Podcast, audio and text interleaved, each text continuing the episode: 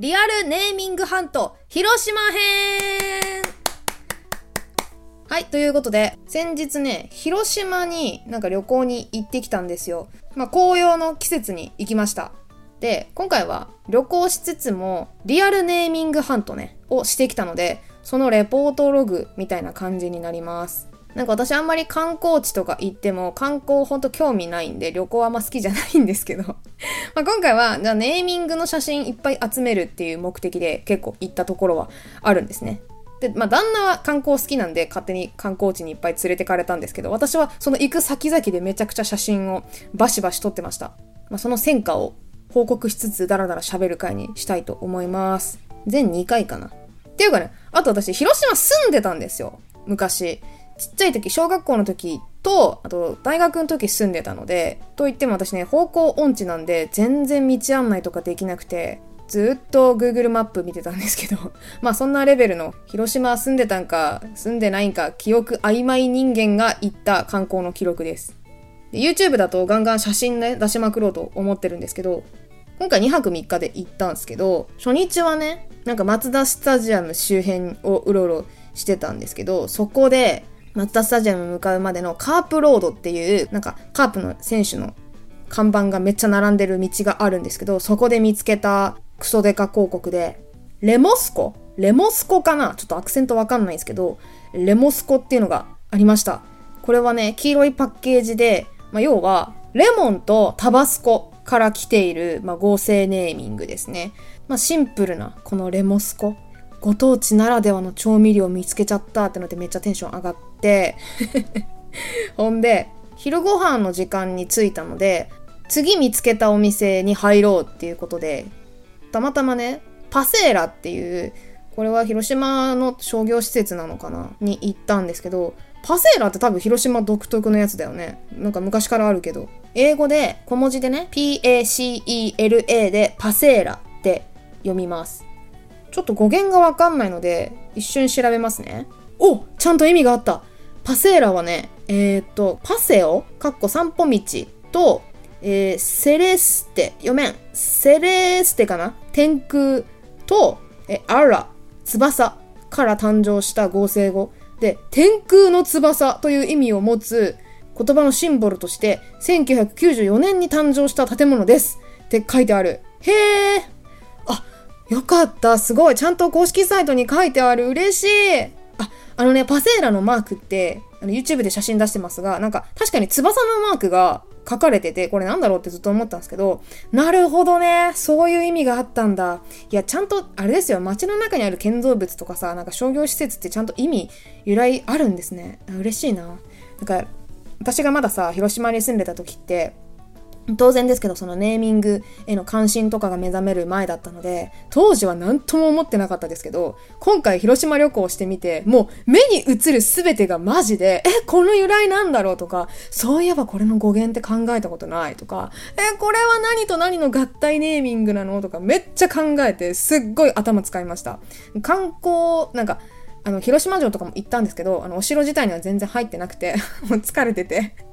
その道に、道々でさ、いろんなもん見つけるので、そこでバシャバシャ写真撮ってて、そこで、あの、体力使い果たして お前ここまで来て広島城入らないのかってめっちゃ言われたんですけどごめん、休んでるって言って 旦那だけ入っていきましたけど。はい。あー、素晴らしい。パセーラね。よかった。意味はっきりして。はい。っていうのがありました。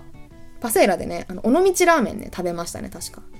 美味しかった、あそこ。職人さんがね、ちゃんとやってましたね。あほんで、次に、あのまあ、松田スタジアム行ったので、旧市民球場の跡地が見たいって言い出したので、私の全く興味ないですけど、まあ、広島城とかから近いので、すぐ歩いて行ったら、あの、本当私何にも知らない、もう10年完全に広島から離れてたので、キャッチアップしてなかったんですけど、なんかバカでかい公園みたいになってて、その、何エリアでたまたまその日ね、なんか広島アーバンスポーツっていう、BMX とか、あの、スケートボードとか、あとパルクールとかの、ああいう感じの、ちょっとストリートチックな、えー、スポーツをやってて、それのなんか、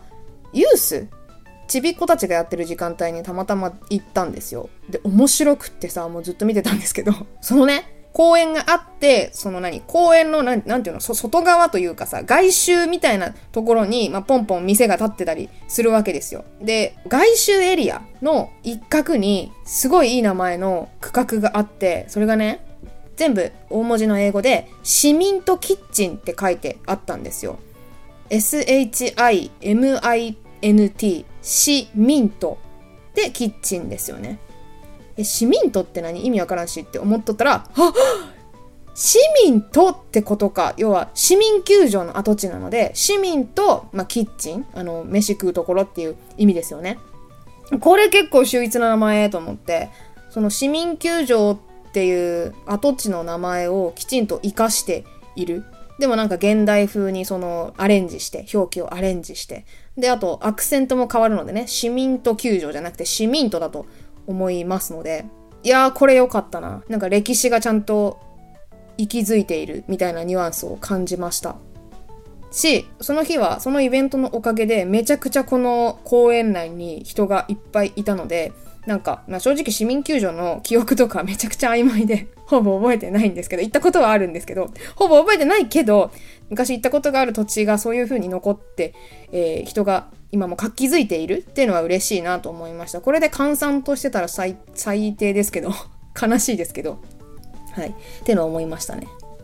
で、その後、市民球場からほど近い場所にね、えー、10年前にはなかった。だから私が初めて見る場所がもう一個あって、それがね、折り鶴タワーって言うんですけど、これ割とね、最近、ここ5、6年くらいで多分できたのかなっていう商業施設で、あのー、まあ、原爆ドームのすぐ隣にあるような観光地になっていて、まあ、お土産ショップとかが入っている、本当まあ観光客しか入ってこないような場所なんですけど、すごいおしゃれで で、あの、あれです。G7 広島サミットで使われた場所なんですね。っていうので、それ関連のお土産とかも結構売ってたんですけど、そこの、えっ、ー、とね、1階にある、もうほんと入ってすぐのセレクトショップみたいなのの名前がめっちゃ良くて、漢字とひらがなで、人と木です。木はあの、大樹の方の樹ですね。なんですけど、これ、ひとときになるじゃないですか。これいい名前だなと思って。いやーなんかね、なんていうの？和を感じる名前ですね。と、何ですか？